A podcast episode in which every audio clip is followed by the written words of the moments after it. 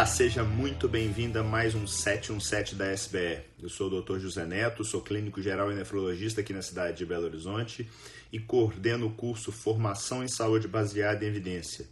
Bom, hoje eu trouxe aqui para o 717, que é um programa semanal, caminhando aí para o seu primeiro ano de vida, onde eu discuto é, temas relacionados à saúde baseada em evidência, mas sempre trazendo esses conceitos para a prática clínica. A gente conversa aqui de coisas mais técnicas, menos técnicas, filosóficas, menos filosóficas, mas nunca esquecendo o pragmatismo.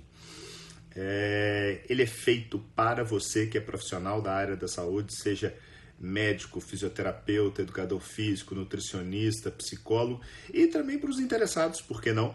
Eu tenho no, entre meus alunos é, profissionais que não são da área de saúde, mas que têm um interesse pelo tema e querem cuidar, ter uma, uma ideia geral sobre a própria saúde. Mas realmente o grande foco acaba sendo o profissional de saúde, até por um propósito de conseguir alcançar mais pacientes.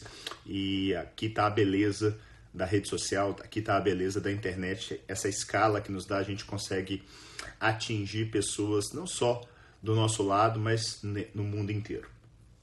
Tema que eu escolhi para falar hoje é, ele é derivado de um grande jargão da medicina, que é a clínica é sempre soberana. Será mesmo? Poxa, é, primeira, toda vez que, que eu penso nessa frase, me, me remete à minha formação. Provavelmente todo mundo que é médico já escutou essa, esse, esse essa expressão proverbial né, da, da clínica ser soberana, ser soberana. E eu lembro muito de escutar isso de uma professora de clínica médica que me, me, me foi um grande exemplo e a quem eu tenho um carinho grande, que é a professora é, doutora Fe, é, Tereza Ferrari. Tereza foi minha professora ali nos idos, acho que, do, acho que no décimo período da faculdade de medicina. E ali eu estava muito em dúvida, não sabia o que, que eu ia fazer, se eu ia. A, UFMG, onde eu me formei, tem um, um, um apelo grande à pediatria, eu estava caminhando para isso, tinha alguma coisa. Nunca quis pensar na área cirúrgica, mas cheguei a pensar em alguma coisa tipo ginecologia obstetrícia. Mas a, a Teresa Ferrari, mais alguma uma outra pessoa, André também, é, é, ele foi importante na minha formação, na minha escolha pela clínica médica. Mas eu lembro nas discussões é, de internato, a, a Tereza falar que a clínica era soberana. Eu lembro especificamente de uma situação onde a gente tinha um paciente internado lá no Hospital das Clínicas, um hepatopata, né? ele tinha uma cirrose, eu não lembro exatamente, mas eu acredito que a cirrose era etanólica, e esse paciente, ele literalmente, ele não tinha critérios é, de gravidade a hora que a gente pegava uma classificação chamada é, Child. Só que ele tinha alguns indícios indiretos que remeteriam à gravidade.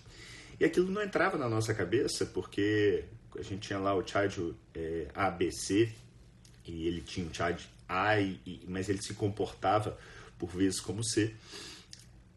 E eu lembro dela falando: olha, cuidado, cuidado com classificação, cuidado com o exame, cuidado com, com aquilo que foge é, da clínica do paciente. Então, a clínica é soberana nesse sentido.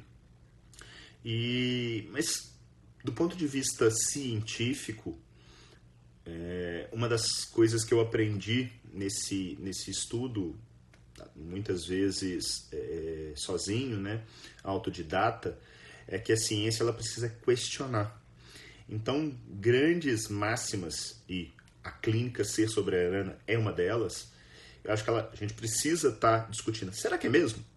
Será que ela é soberana e soberana a ponto de suplantar algo? Porque, na realidade, quando eu falo que ela é soberana, ela é soberana a alguma coisa. Então, de onde que vem essa, essa expressão e qual que é a minha impressão a respeito do tema? Eu, eu tenho estudado, e na verdade eu mudei muito meu, meu modo de ver medicina nos últimos seis anos. É, Para quem não sabe, eu fui diabético e, e passei a, a, controlar essa doença, na verdade eu consegui reverter essa doença através de uma estratégia de baixo carboidrato. E desde então eu tenho estudado muito hábitos de vida, é, comportamento e por aí vai. Mas o que, que me remete a quando eu falo assim, a clínica é soberana? Quantas e quantas vezes eu já não vi, na verdade eu sou um caso bem leve, mas eu tenho casos bem típicos no consultório, e o Raul está aqui, é, Raul é gastro, é, um dos Jedi da SBE, e, ele não vai me, me talvez, talvez não, certamente ele vê isso com muito mais frequência do que eu, mas as pessoas querem muitas vezes que o mapa seja igual ao território. O que, que eu quero dizer com isso? Às vezes chega uma pessoa que te diz assim: Olha, eu tenho uma distensão abdominal muito grande, diarreia, mal-estar quando eu como glúten. Então, eu como lá trigo, eu como, tomo uma cerveja, né? Uso, faço uso da cevada ou qualquer outro alimento que tenha glúten, eu passo mal.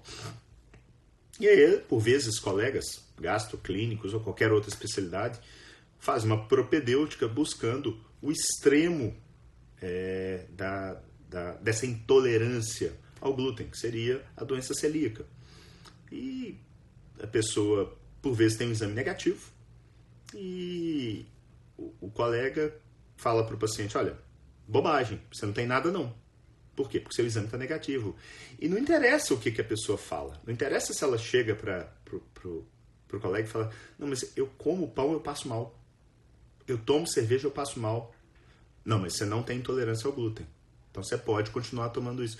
Isso parece brincadeira, mas isso acontece com uma relativa frequência.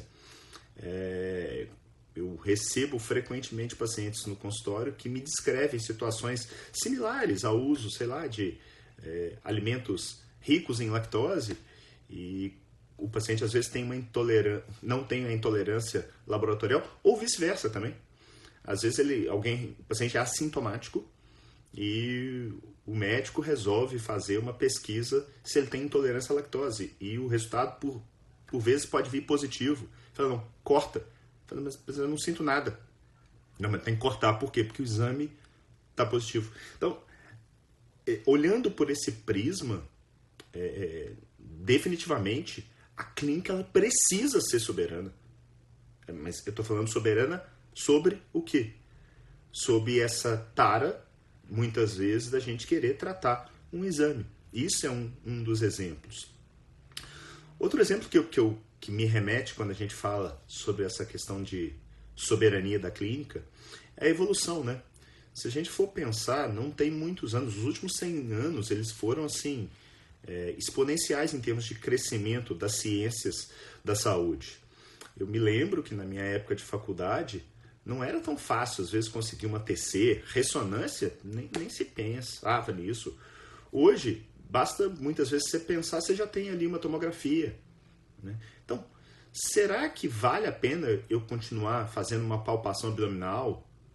Ou, por exemplo, fazendo uma ausculta cardíaca, já que eu tenho um eco que consegue ver lá dentro, ver as câmaras cardíacas com muito mais propriedade do que isso? É, é engraçado, eu vi um trabalho uma vez que mostrava, comparando, que a capacidade perceptiva de, do médico mais antigo era muito melhor. Por quê? Porque a gente passou, deixou de usar essas ferramentas que estão nas nossas mãos, que por vezes não são tão sensíveis quanto talvez um exame, mas que são úteis. E por que, que são úteis? E aí eu vou entrar em algo que eu venho falando nessas últimas lives com uma relativa frequência. É, é a tal da probabilidade pré-teste. Quando eu tenho uma alteração em um exame, aquela alteração ela pode ser simplesmente um achado não relacionado a uma doença. Então, se eu faço uma tomografia, eu faço um eco, sem ter ali um achado clínico é, no exame clínico e uma anamnese que corresponda àquilo ali, eu posso estar literalmente arrumando um problema para o meu paciente que, do ponto de vista técnico, a gente chama de overdiagnosis. É você dar um diagnóstico correto, mas por vezes fútil e que vai levar ao famoso overtreatment, que é um tratamento desnecessário. E se eu trato uma pessoa desnecessariamente, além de ter gerado toda uma confusão psíquica, né, um estresse, uma ansiedade na cabeça dela, eu posso ter complicações do tratamento, porque o tratamento, seja ele qual for, ele é uma balança de prós e contra. Então, é, é, é, é fundamental eu manter a minha avaliação clínica antes de pedir exames propedêuticos, por melhores que eles o sejam. A gente tem que aprender a usar as coisas em conjunto e não de forma isolada. E aí pensar bayesianamente, ou seja, eu pensar, olha, qual é a probabilidade do meu paciente ter determinada doença? Eu não preciso ter um número exato, eu não preciso falar, não, é 62%, não é isso.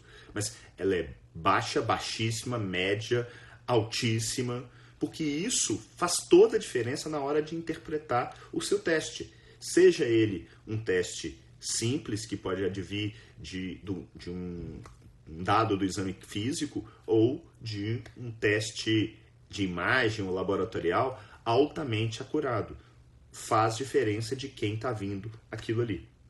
Então, é, a, a, essa dúvida de se a, essa proverbial expressão da clínica ser soberana, será que ela ainda tem valor no mundo atual? Ou será que ela se tornou algo desgastado, que está desprezado, é, uma peça de museu que o seja, para os profissionais da saúde atuais? Eu tenho uma, uma recordação bem legal. Não sei se você já, quem aqui já ouviu falar na palavra chamada hiposquilia? Hiposquilia, alguém sabe o que é isso? Eu tenho certeza que vocês, na hora que eu explicar o que é, vocês já, já ouviram falar, mas talvez vocês não conheçam essa, esse termo. Esse termo, para mim, é, é relativamente novo. Eu li isso recentemente, deve ter, sei lá, uns dois, três meses, num site que eu gosto demais, que é o Slow Medicine. É uma, uma, uma, uma algo muito similar à, à, iniciativa Choosing Wisely, né, que é, preza pelo, pelo, pelo cuidado, por uma escolha saiba e tudo mais. Então, recomendo fortemente a, a iniciativa Slow Medicine. Tem o Slow Medicine no Brasil, mas tem o Slow Medicine no mundo inteiro. E eu estou vendo aqui que a maioria das pessoas não sabe o que, que é, hiposquilia, é, é, é hiposquilia. E essa hiposquilia nada mais é. Nossa, caiu alguma coisa no meu olho aqui. É. Vamos lá. Hiposquilia, na realidade, nada mais é do que uma espécie de um analfabetismo funcional dentro da área, no caso aqui a gente está falando da área de saúde, né? Da, então é o sujeito que cumpriu todos os requisitos da graduação, fez sua residência, mas é aquele cara que é inapto para conseguir extrair uma anamnese bem feita, fazer um exame clínico apurado, escolher os testes diagnósticos importantes para, em última análise, chegar num possível diagnóstico e instituir a terapêutica. Então, é cada vez mais frequente a gente ver esse tipo de profissional, que ele está lá graduado, ele tem o seu diploma, mas que na hora de entregar o valor ele não consegue. Isso é, é a hiposquilia. É, isso me, me lembra muito a frase quando eu penso assim, puxa, a clínica é soberana. Tá, ela é soberana, mas se você não souber utilizar essa, essa ferra, essas ferramentas da clínica, cara, você vai pro buraco. A gente tem aqui, eu tô vendo a Alessandra, que é, que, que é dentista, tá aqui. Poxa, se a Alessandra não conseguir, se ela olhar só o raio-x de alguém, ela possivelmente ela vai dar, às vezes, alguns diagnósticos. Por melhor que ela seja leitora de raio-x, ela pode literalmente dar um diagnóstico que está completamente errado, simplesmente porque ela não olhou e não conversou com a pessoa, ela não sabe se o paciente dela tem uma dor no dente, né? O, o, isso é uma, uma, uma, uma, coisa que se encaixa perfeitamente não só na medicina, isso se encaixa também em outras áreas da saúde. Citei aqui o odonto, mas cabe na educação física, cabe na, na, na fisioterapia, na nutrição e tantas outras áreas. Então, quando eu, eu gosto, toda vez que eu pego algumas frases assim, eu tento muitas vezes dissecar essa frase pelas palavras, né? Pelos, o que, que quando eu penso assim, o que, que é clínica? Clínica é basicamente, se a gente for olhar o, o, no vernáculo, a gente vai ver que é, é uma prática ou exercício da medicina. E medicina, do ponto de vista etimológico, advém do latim medere, quer dizer escolher o melhor caminho. Então a gente pode ser a prática de escolher o melhor caminho, que pode estar na própria medicina per si, mas pode estar na nutrição e em qualquer outro ramo da saúde. Tá. De que, que é feito isso? É desse conjunto da obra. É da gente pegar anamnese, exame clínico, testes para, em última análise, chegar na nossa conduta frente ao paciente. Então, primeira coisa, clínica, quando eu falo a clínica é soberana, clínica é completamente diferente. E escuta isso. Escuta porque isso acontece todo santo dia. Clínica é diferente de opinião. Clínica é diferente da sua hipótese diagnóstica. Clínica é diferente de recomendação de guideline. Isso não é clínica. Não é isso que a gente está falando. Pelo menos não é isso que eu estou falando, não é isso que eu entendo quando eu interpreto, e, e não quero aqui, volto a dizer, não quero ser aqui ser nenhum rei da verdade. Clínica, para mim, remete a ouvir, na verdade, a escutar. Né? A escutativa ela é fundamental na clínica. Não tem como ajudar uma pessoa se eu não der tempo dela falar, dela se expressar e contar da forma dela o que, que ela está sentindo. Vou ser pragmático como eu gosto muito de ser. Eu, em ambulatório com residentes, às vezes o residente ele quer resolver o problema dele. E nada de errado, tá? Ele foi treinado muitas vezes daquele jeito. Ele esquece que ele tem que resolver o problema do paciente. Como assim, Neto? O paciente às vezes chega com uma dor nas costas, intensa, onde ele acha que o problema dele é renal. Não tem nada de renal, às vezes, a, a maioria das vezes aquilo ali vai ser uma lombalgia osteomuscular. E por hora, sei lá, ele tem uma alteração, ele tem um sangue na urina. Ele não estava nem dando bola para aquilo. E o residente, para ele, o que chama atenção é o sangue na urina. Mas ele não te procurou por causa disso. Isso não significa que você não vá levantar algo que tá que não está na superfície. Mas a primeira pergunta que eu faço depois que o residente teve o primeiro contato com o paciente, eu gosto de deixar o residente conversar sozinho e tal para ele fazer esse treinamento. É, eu escuto a história e tal, mas eu quero escutar o paciente. Eu assim, o seu fulano, por que, que o senhor veio aqui? Aí ele vai me contar e parece que é muito tempo, né? Não, você faz isso porque você tem consulta particular. Eu estou falando isso em consultório de convênio, onde as consultas são muito mais rápidas. E é possível entregar valor numa consulta de convênio mais rápida? Total. Mas total. É óbvio que alguém passar numa consulta particular comigo e ficar comigo uma hora, uma hora e quinze, vai ter possibilidade de extrair muito mais. Isso não significa que numa consulta de 20 minutos não se possa entregar valor. E quem fala que não pode, meu amigo, para de fazer então. Se você acha que não dá, para. E eu falo isso com meus residentes: olha, volta. Pede para voltar. Se não deu certo para atender aqui, porque você realmente você tem um tempo mais restrito, é parte do jogo, pede para voltar. Mas 95% das vezes você consegue resolver o problema do paciente que foi o motivo que ele esteve ali naquele momento. Então, por exemplo, nesse caso, resolve a dor dele. E resolver a dor é passar um analgésico, tentar ajudar na causa, se for o caso, encaminhar para um colega, seja um colega da fisioterapia, seja um colega da ortopedia. Resolve o problema do cliente e não o seu problema. Isso é clínica. Tem um, um trabalho que saiu, um trabalho da eu acho que da Flórida, se eu não estou enganado, na Universidade da Flórida, em 2018, isso eu lembro perfeitamente. E, inclusive, na época, eu fiz um, um post a respeito disso. O tempo médio que o médico deixava o paciente falar era de 11 segundos. 70% dos pacientes não tinham mais do que 11 segundos antes de ser interrompidos. Só 33%, um terço, dos médicos deixava o, o paciente falar primeiro.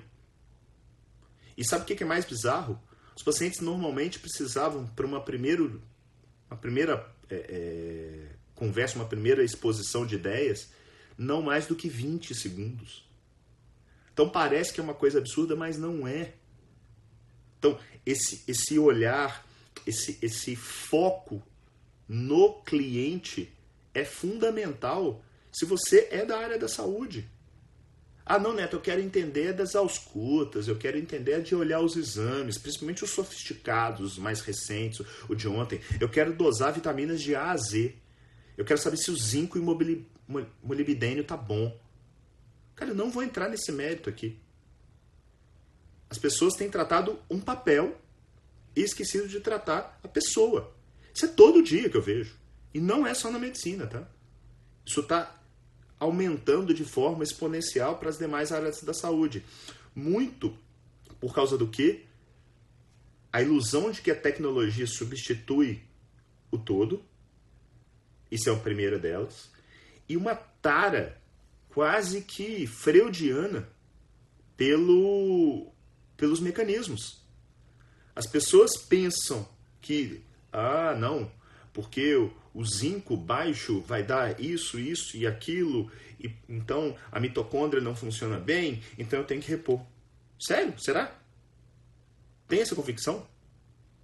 Porque a hora que eu pego, por exemplo, um valor de referência de qualquer coisa, que dali é uma média. Eu posso estar abaixo da média e não tem absolutamente nada. E pode ter alguém que está mais acima e que tem uma deficiência relativa. Não dá para ficar tratando número, galera. É por isso que você tem que trabalhar com probabilidade pré-teste. Não dá para você obturar todo o dente que tem lá um pontinho. Tava conversando com a Alessandra essa semana. Eu sou da época que obturava dente porque tinha um bago de feijão lá no meio. Não dá para ser assim. É, a gente vai acertar o tempo todo? É óbvio que não. Óbvio que não. A gente erra, não tem como fugir. E enquanto o erro, e eu gosto muito de remeter a, a, turma do Vale do Silício, que eles valorizam o erro. Não, mas erro não existe na saúde. Ha, ha, ha. Só você que acha, amigo. Não, erro não pode acontecer. Deixa eu te falar, você queira ou não, ele vai acontecer. Se a gente não olhar para o erro como sendo uma forma de aprender, a gente tá ferrado. E quando eu falo nós, não é só nós profissionais, não. É todo mundo. Enquanto fica esse medo de processos e tudo mais, Sabe por que o processo ocorre? Por falta de relação médico-paciente.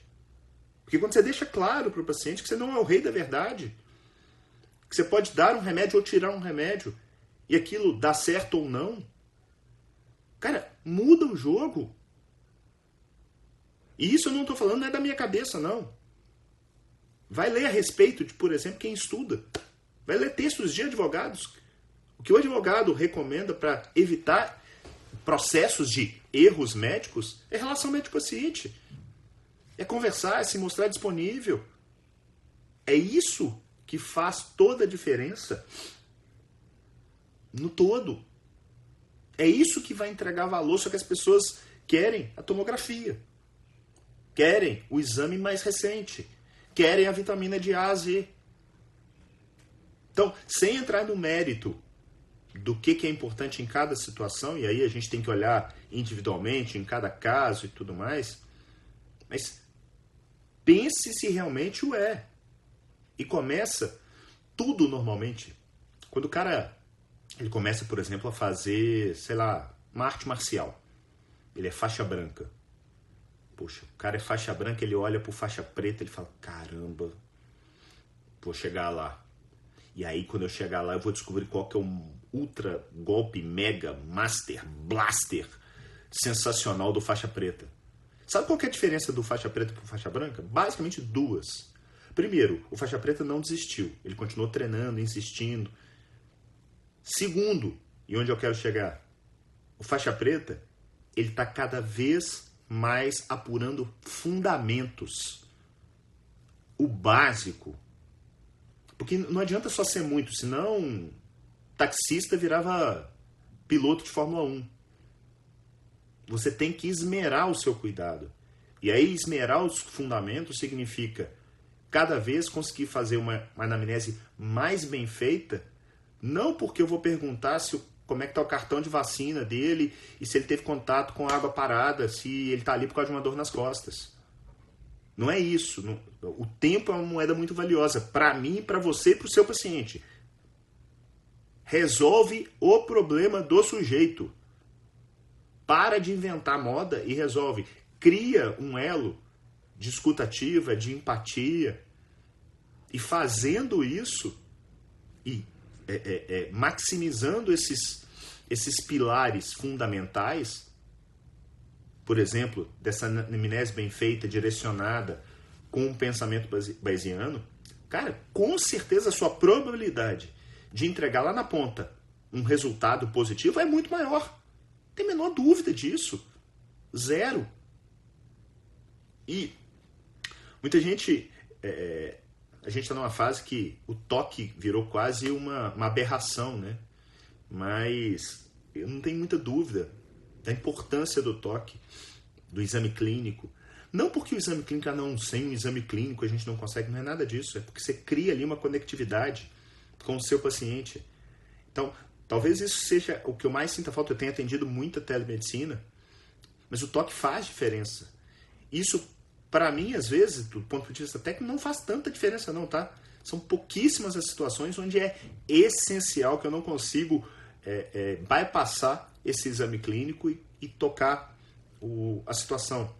Mas é uma pecinha da, da do quebra-cabeça que faz é, é, é, muita diferença. Tem, tem um, um, TED Talk, eu já falei dele aqui, do Verghese, é, que é da Universidade de Stanford, e chama é, A Medical Touch. Ele é sensacional. Fala muito disso que eu estou falando aqui. E eu estou falando de um centro que é que prima pela tecnologia. Só que a gente deixou de ser high touch para ser high tech.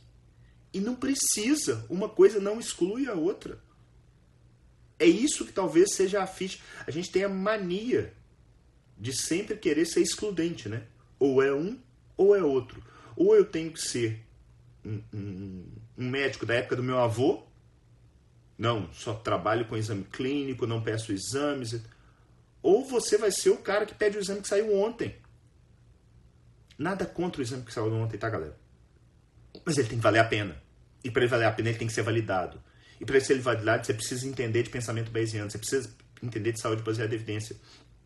E eu gosto demais, eu, eu, eu separei aqui um slide que eu uso muito nas minhas aulas. Deixa eu mostrar para vocês. É. Esse slide ele foi retirado de um, de um paper do David Sackett. David Sackett, para quem não sabe, é, dos grandes nomes da, da medicina baseada em evidência. Ele é o grande mentor do Gordon Guide, que foi quem cunhou o termo é, medicina baseada em evidência, que acabou sendo extrapolado para a saúde baseada em evidência, porque não tem por que ficar restrito só à medicina. A maioria das pessoas que não estudam o tema acha que medicina baseada em evidência é isso aqui. Ó. E isso é importante. Ali eu vou ler a respeito da melhor evidência científica. Eu acho que cada vez mais, mais do que ler, é saber o que não ler nesse mundo de informações. Isso é um negócio que eu tento é, é, ensinar é, para os meus alunos frequentemente, o que não ler. Porque depois é, é, é, separar o joio do trigo, seja lá o que for joio, como diz o meu amigo Marcelo Denaro. Mas olha para vocês verem que muito mais do que eu ficar olhando risco de viés, impacto, aplicabilidade, eu tenho também outras duas searas que são importantes. E olha aqui, ó. Isso aqui é experiência. Isso aqui é a tal da clínica soberana. Então a clínica soberana, ela sim, ela faz parte do é, organograma da saúde baseada em evidência. E sem nunca esquecer de quem? Dos nossos pacientes, do que, que ele quer, do que, que ele deseja. Então, muito mais do que algo filosófico, do que algo é, a ser ensinado na academia, esse gráfico para mim, ele diz mais do que palavras. É o que, que você, profissional de saúde, precisa fazer num contexto de qualquer tipo de queixa, de qualquer tipo de demanda do seu paciente. É impressionante como que isso foi perdido ao longo do tempo. E, e eu falo que eu costumo dizer que você precisa estudar a saúde baseada em evidência para ela ser uma ponte, para ela ser um meio. Um meio para você conseguir o fim, que é ajudar aquela pessoa. E aí quando eu falo que, que eu já vi gente falando, não, a clínica é soberana, essa saúde, essa medicina baseada em evidência é uma bobagem. Meu amigo, você não sabe o que você está falando. Você, assim, minha mãe falava, fala menos escuta mais. Você tem dois ouvidos e uma boca. E o que, que, se escuta de bobagem. As pessoas, e, e, e as pessoas falam sem nenhuma vergonha, assim. E eu não estou falando que eu também não faço falas minhas, não, tá? Porque todo mundo fala. Mas tem uns que falam demais. E falam demais, principalmente quando não entendem do assunto. Então, eu, Neto, tenho começado a estudar, por exemplo, um pouco mais de psicologia, de filosofia, de antropologia, de meditação. Mas eu não me meto a falar sobre o tema, sabe por quê? Porque eu sou um bebê. Eu posso até chegar aqui e falar alguma coisinha superficial, até porque eu já falei isso aqui e vou repetir, falo isso com os alunos. Se tem uma maneira de você aprender alguma coisa, é ensinando. Então, um, um negócio muito legal, vocês pegarem alguma coisa, ah, assistir a live toda do Neto e tal, não sei o quê. Qual que é o sumo dessa live? Vai lá e conta pro seu seguidor. Fala assim, ó, assisti uma live hoje de manhã, falando a respeito da clínica soberana. Faz um resumo. Dois, três, cinco minutos. Isso ajuda você a fixar um determinado conhecimento, seja em qualquer área, tá? Não é especificamente sobre, sobre esse tema, não. Isso é técnica pedagógica. Então, e funciona, pelo menos para mim funciona. Pelo menos para a maioria funciona. Por quê? Porque é o que está descrito quando você vai estudar um pouquinho do tema né, de como ensinar pessoas.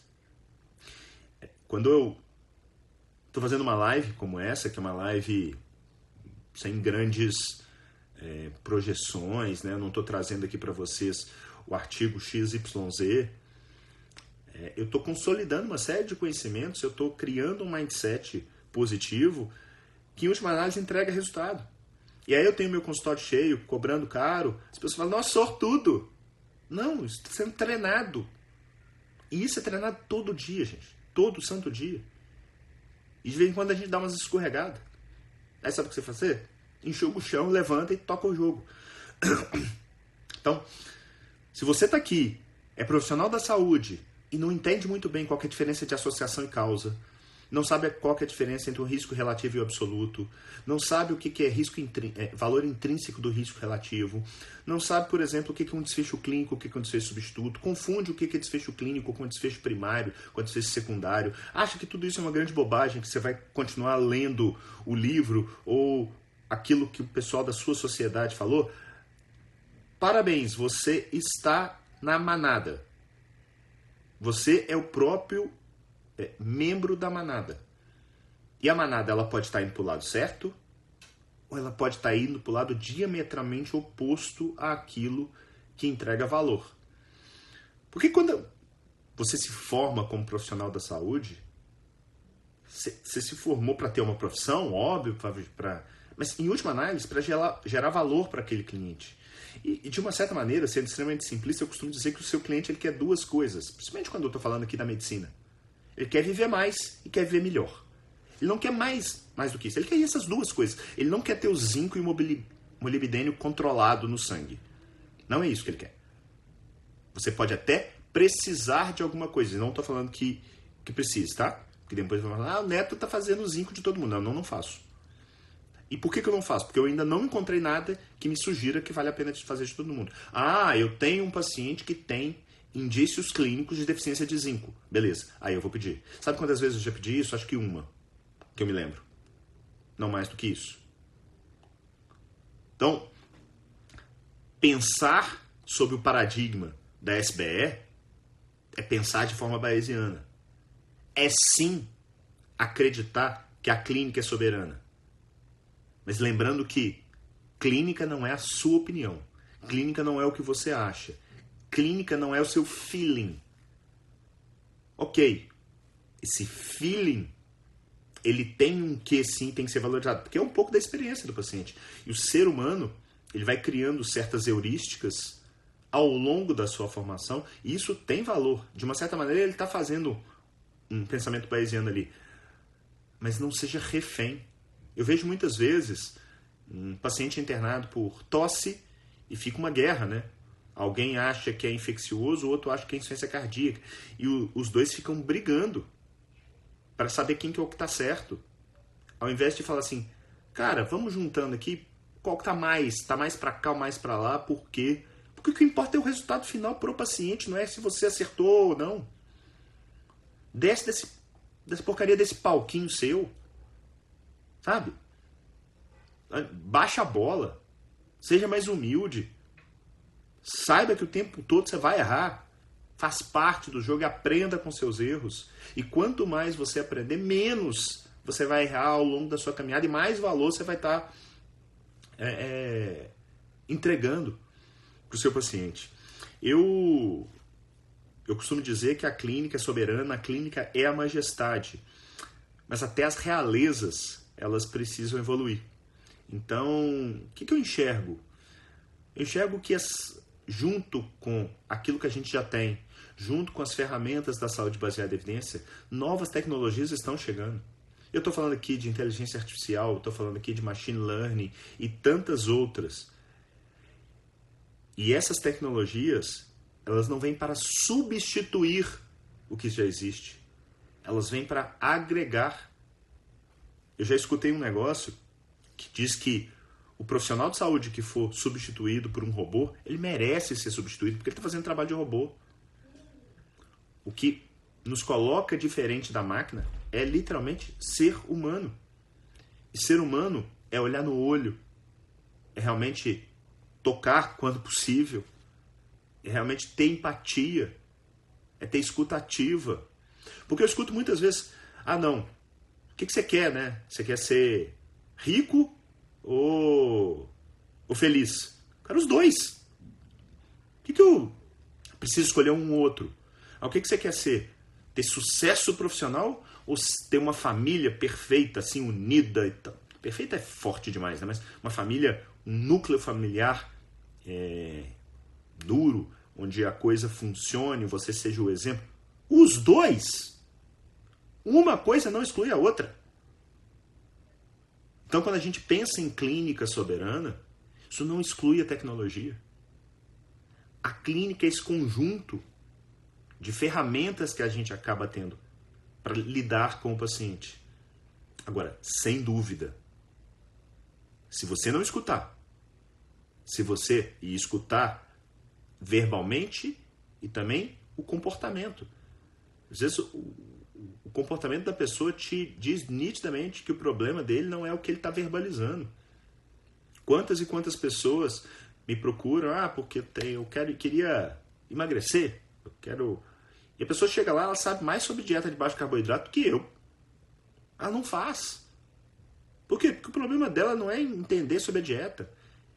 E se eu não conseguir ter essa leitura que, ele, que essa pessoa precisa, é de um tratamento psicoterápico, que ele vai precisar tratar uma compulsão, eu vou, vou mantê-lo naquele ciclo vicioso. Então, é, essa leitura do profissional de saúde, ela precisa ser apurada. E a gente só melhora isso treinando. Só que muita gente não está afim, né? Não, eu, eu, eu fiz medicina. Meu negócio é pedir exame e prescrever remédio. Desce do palco. Sai dessa soberba ridícula que é tão frequente entre os nossos colegas médicos. E eu posso falar porque eu sou médico. E eu já fui soberbo pra caramba. Então, eu, eu, hoje, por exemplo, eu vou fazer uma, uma, uma live super legal em evidência com a Carla. A Carla, ela foi residência no hospital onde eu trabalhava, eu era preceptor de nefro. E a Carla foi residência de clínica e ela rodava na, na nefro. A Carla me conheceu soberbo pra caramba. Então, se você quer escutar um pouco dessa história, veja hoje o Em Evidências, às 21 horas gente vai falar um pouquinho a respeito disso. Só que é possível mudar. É possível melhorar. Então para de achar que você está sempre certo. Para, simplesmente para e coloca como mote não você acertar, mas simplesmente você ajudar. A clínica é soberana, a clínica é sim fundamental desde que você entenda na acepção da palavra, o que, que significa fazer clínica. Desde que você entenda que por trás dessa frase, o resultado final tem que ser melhora, melhores resultados para o seu cliente. Se você entender isso, você colocar isso como norte, né? E eu tenho um mantra que eu gosto muito de usar. Qual é o meu objetivo como profissional de saúde? Eu quero ser respeitado pelos meus pares e amado pelos meus pacientes. Então quero ser um cara tecnicamente bom, mas que entrega valor. Na clínica que hoje eu participei da, da, do crescimento dela, que acabou de completar um ano de vida, nefroclínicas, a gente tem lá na entrada da, da, da clínica, no elevador, uma frase do Carl Jung, psiquiatra é, austríaco, famoso psiquiatra, né? Que diz: conheça todas as teorias, domine todas as técnicas, mas na frente de uma alma humana, seja apenas uma alma humana. Parece só filosofia barata de botequim, né? Se você pensou isso, meu amigo, você provavelmente está no caminho errado. Provavelmente você está soberbo, se achando, se achando o último bis da caixa e achando que aquele carimbinho lá escrito CRM quer dizer alguma coisa. Vale nada. Vale o resultado que você entrega, amigo. Então eu vejo essa briga ridícula muitas vezes, esse corporativismo de tantas áreas e colocam esse corporativismo na frente do resultado para o seu paciente. É óbvio que tem pilantra, que tem picareta, tem de tudo. Óbvio que a ciência precisa e deve ser valorizada. Mas não é blindando dessa maneira. Por quê? Porque tem muito nego ruim de serviço que está dentro do seu círculo. A gente precisa é educar, é conversar, é trocar ideia, é valorizar o conhecimento de cada um, a experiência de cada um, sob o prisma da ciência. A ciência, eu, eu escutei um podcast ontem, inclusive, que usou é, é essa terminologia, um podcast que eu, que eu gosto muito, que chama Resumo Cast, eles, eles fazem resumos de livros e eles, algumas semanas atrás, eles, eles fizeram um resumo do Sapiens, que é um livro bem legal, inclusive eu já li, mas ele colocou um, de uma maneira que eu achei muito bacana. Eu não lembrava dessa passagem do Sapiens, ele fala muito a respeito da revolução científica lá, mas é, se tem uma coisa que é muito humana, é a ciência. Porque macaco não faz ciência, não. Lagartixa não faz ciência, não. Quem faz ciência é o ser humano. Então, Vamos usá-la ao nosso favor. E usá-la ao nosso favor é usá-la para conseguir entregar valor onde humanidade, tecnologias e a ciência sob a expressão da saúde baseada em evidência, elas vão exponenciar os resultados. Então, espero que tenha ficado claro aí a minha opinião sobre o tema. Se você é Jedi da SBS, você é Padawan, é, depois eu vou lá no grupo, no nosso grupo do Telegram, e vou fazer a dica da força, que é literalmente juntar um pouco dessa catarse que eu fiz aqui e colocar isso de forma pragmática. Vou inclusive tentar fazer uma coisa diferente com vocês hoje, que é tentar fazer um teste, fazer uma provocação, uma espécie de um desafio. Acho que vai ser legal porque vai ajudar no aprendizado de muita coisa. Então, é, deixa eu ver o que, que tem de dúvidas aqui. Estou vendo muita gente parabenizando, obrigado. Mas eu quero realmente escutar feedbacks, não tem problema nenhum se não concordar, tá? A gente troca ideia aqui sem menor problema. É... A Gabi, muito bom ver muitos profissionais da saúde aqui concordando sobre o ser humano. Temos que espalhar isso. É o tsunami, né? Que tem que chegar. É... Pessoal falando a respeito da escuta ativa. O Júnior falando, excelente, doutor Neto. Observamos muitas vezes a soberba em alguns profissionais. A soberba, Júnior, é do ser humano, tá? Isso não é só do profissional, não é só do médico, não é só do. A soberba é algo do ser humano, principalmente quando remete àquilo que teoricamente a gente faz. Então, às vezes, escutar. Ah, você é engenheiro. Vem um médico e dá um palpite. O palpite pode estar certo mas falando que ele está errado, isso incomoda. Mas incomoda, viu? É aí que, que nasce a soberba. É quando você realmente acredita que é o rei da verdade. Que uma pessoa, entre aspas, menos qualificada do que você, não possa te ensinar.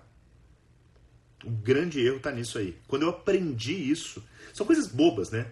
Você fica anos estudando, lendo e tal, de repente você tem uns insights. Isso é um grande insight que eu tive. Se você entender que você tem condição de aprender com todo mundo, e não é isso da boca para fora, é aprender inclusive da sua área. Eu posso aprender com uma pessoa extremamente simples. Não é que ela vai me ensinar como é, fazer o cálculo do KTV para ver se a diálise está boa. Não é isso, né? Que a, galera caminha para um lado meio bizarro. Eles aprendam com todo mundo. Recebam. É, é, e, na verdade, perguntem mais do que tentem responder.